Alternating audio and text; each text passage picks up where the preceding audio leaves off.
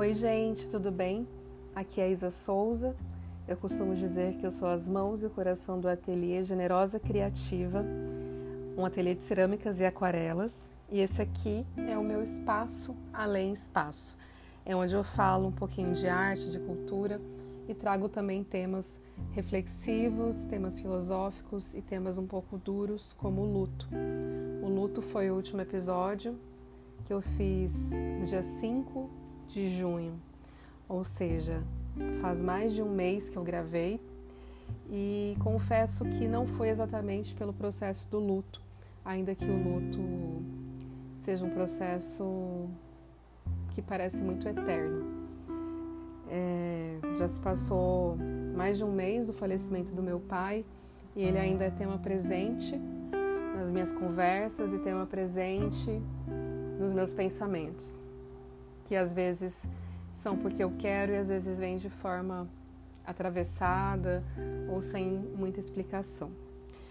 Mas eu queria dizer também que eu gravei um episódio e eu perdi esse episódio.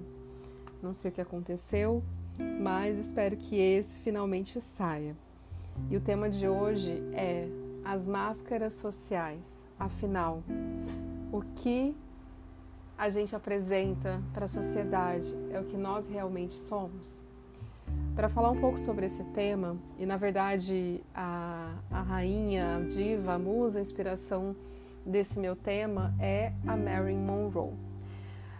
Provavelmente você conhece a cena clássica do vestido branco voando e ela tentando segurá-lo.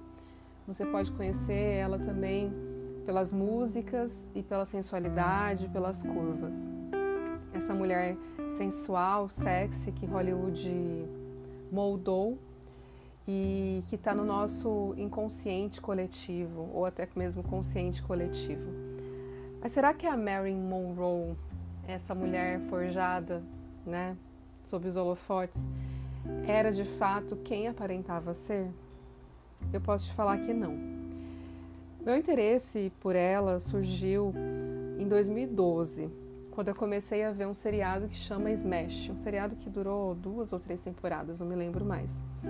Era um seriado produzido pelo Steven Spielberg e reproduzido nos Estados Unidos pela NBC ou NBC. E o seriado tratava da indústria da Broadway e de como era cruel você tentar ser um artista, cantor, músico, tudo. E a peça, né, principal, se passa em relação a duas mulheres, duas atrizes tentando o papel principal, que no caso seria da Mary Monroe, um musical sobre a atriz, sobre a história, na verdade, dela. E ali a gente descobre um pouquinho é, temas que são de extrema relevância.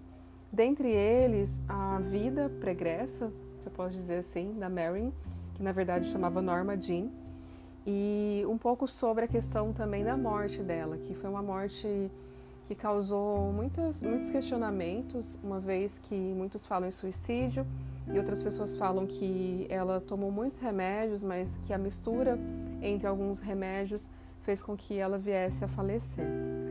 Fato é, é que a Marilyn ela tem uma figura social é, muito diferente da pessoa que ela de fato era. Eu falo isso me baseando em um livro que eu tenho, que é uma obra de arte que chama Fragmentos, Poemas, Anotações Íntimas e Cartas de Mary Monroe, e que mostra que ela era uma leitora voraz e não só leitora. A Mary, ela na verdade era uma grande escritora. O livro é grande, são mais de, tô com ele aqui, mas são mais de 300 páginas, muitas fotos e muitos facsímiles dessas, dessas coisas que a Marilyn escrevia. Ela escrevia poemas, escrevia textos, escrevia reclamações, manifestos, ela tinha a figura do caderno preto, né, que era esse diário que ela escrevia, e foi uma mulher que sofreu muito. O livro também tem muitas fotos dela em sets de filmagem, com livros na mão, sempre lendo, sempre com um livro em punho para ler. E, e é triste, ao mesmo tempo engraçado, essas questões sociais que acontecem com nós mulheres e dessa questão de ser a loira burra, esse papel que ela, ela sempre encenou, mesmo fora de, de da tela, né? Porque ela precisava ser essa pessoa porque Hollywood queria que ela fosse. Dizem que a Marilyn até colocava um tom de voz mais infantil do que ela realmente falava, exatamente para passar tudo isso que a indústria esperava. Eu queria ler só um pouquinho da nota dos organizadores desse livro, algumas coisas que eu marquei, que eu acho importante. Abre aspas.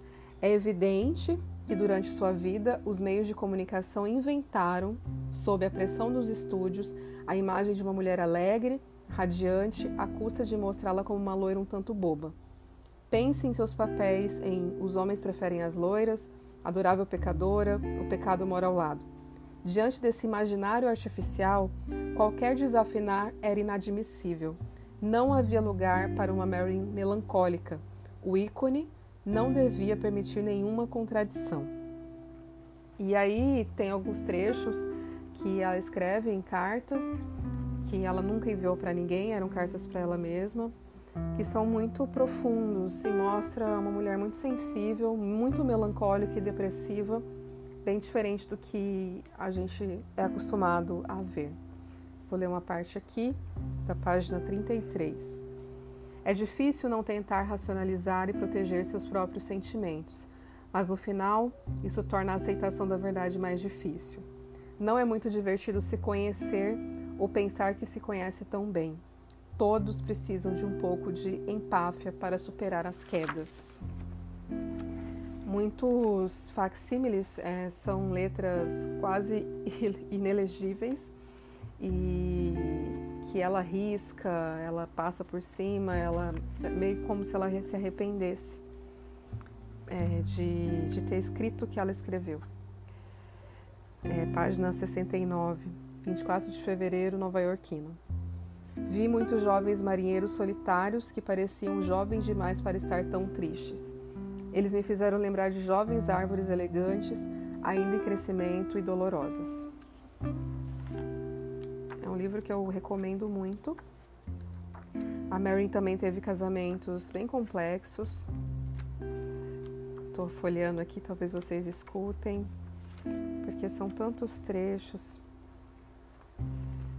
e são tão profundamente bonitos. Eu vou ler um último, página 165.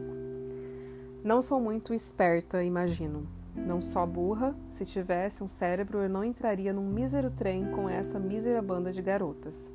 Eu costumava cantar com bandas masculinas, mas não dá. Não dá mais para mim. Alguma vez você já esteve numa banda de homens? Calores. Eu acho que é um pouco isso. Eu não quero me alongar. Eu recomendo que vocês, pelo menos, encontrem na internet esse livro para darem uma olhada nas cartas, para darem uma olhada em como ele é feito.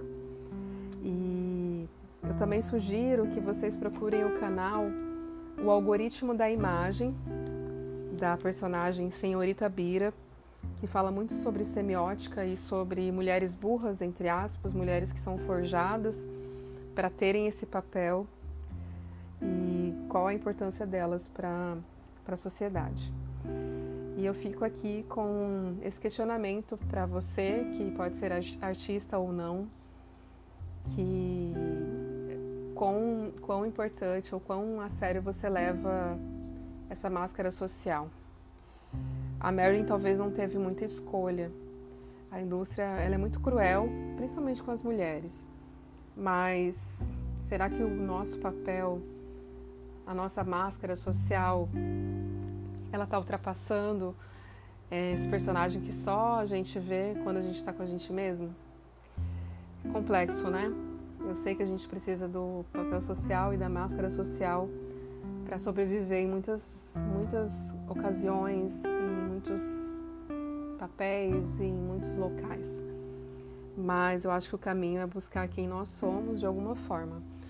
A Mary não conseguiu passar isso para a sociedade no tempo que ela viveu, mas de alguma forma os diários dela, os cadernos pretos, como ela chamava, eles são a prova viva de que a gente consegue enxergar o outro um pouco, de que ela não deixou morrer essa pessoa que ela era, a Norma Jean. É isso. Espero que vocês tenham uma vida generosa e eu prometo voltar de forma mais corriqueira. Um beijo.